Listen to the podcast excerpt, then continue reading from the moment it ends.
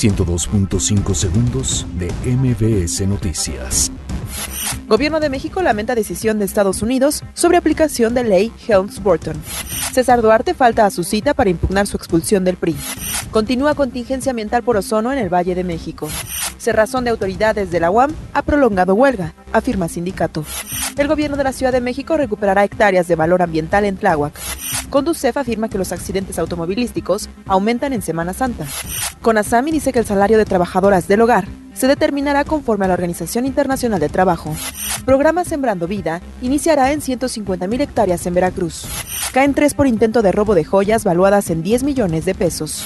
Volcadura de autobús con turistas deja 29 muertos en Portugal. 102.5 segundos de MBS Noticias.